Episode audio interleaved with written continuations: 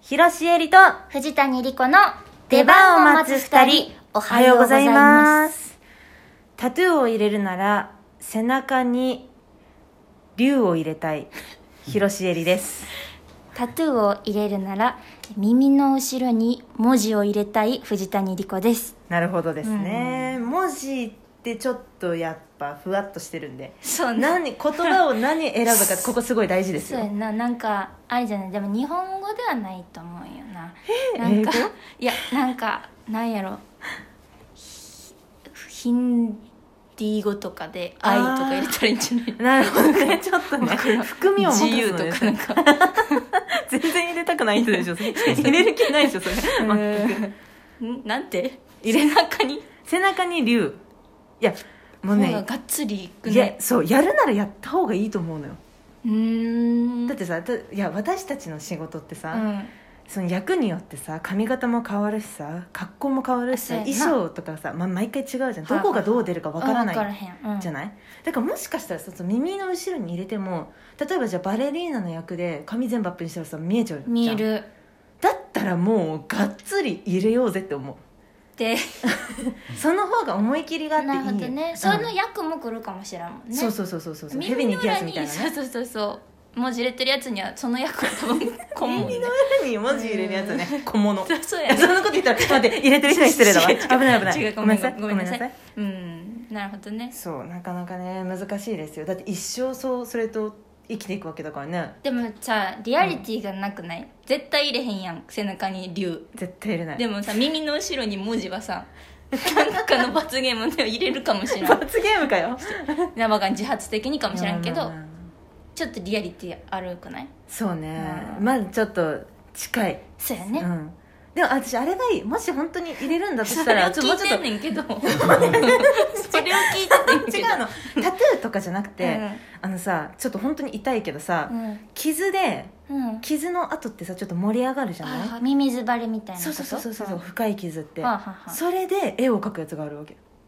だから色は入ってないんだけど、うんその皮膚の盛り上がりでデザインするみたいなのがあって、それだったらちょっとやってみたいかなと思やっうてみたいのやってみたいじゃあそれはどこに何をやってみたそれだったらやっぱり耳の裏に文字がね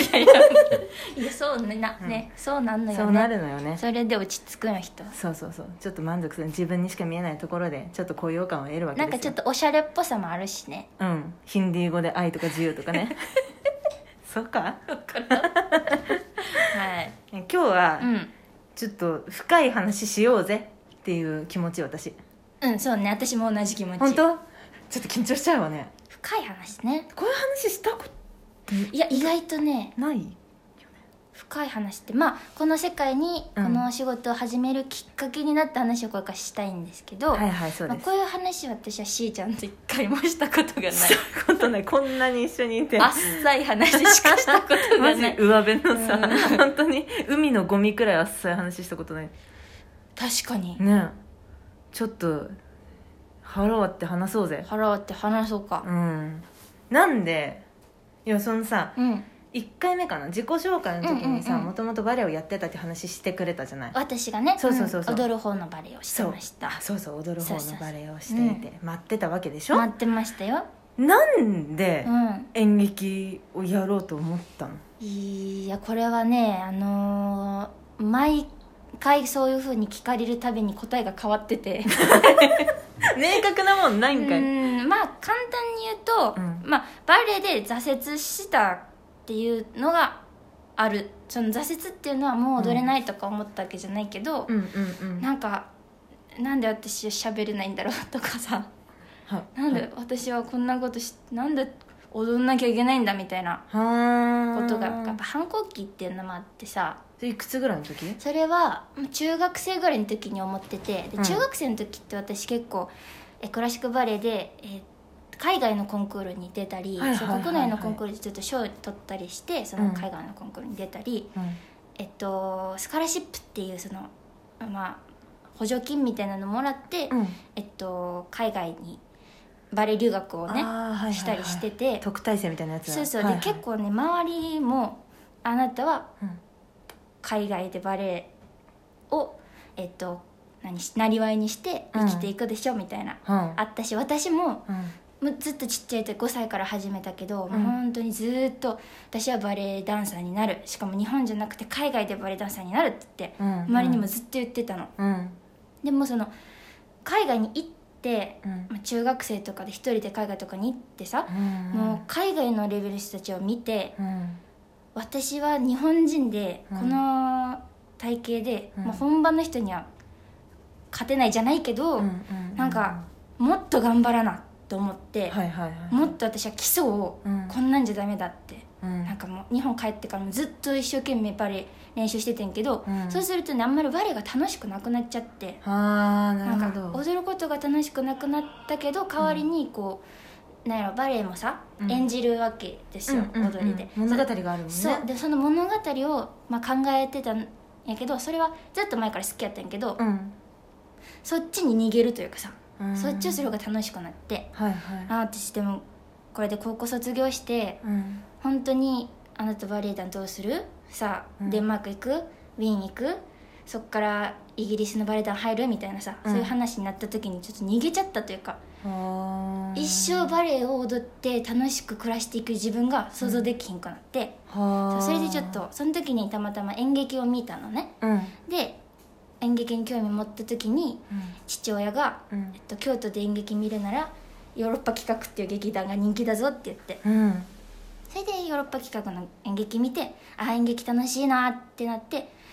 でもその演劇したことないからさ、うんうんうんあじゃあ学問でまず演劇を学ばなきゃと思って演劇ができる大学に入ったんよはーでなるほ今どに至るって感じへえあそうなんだ深い話した深かったすご い深いよ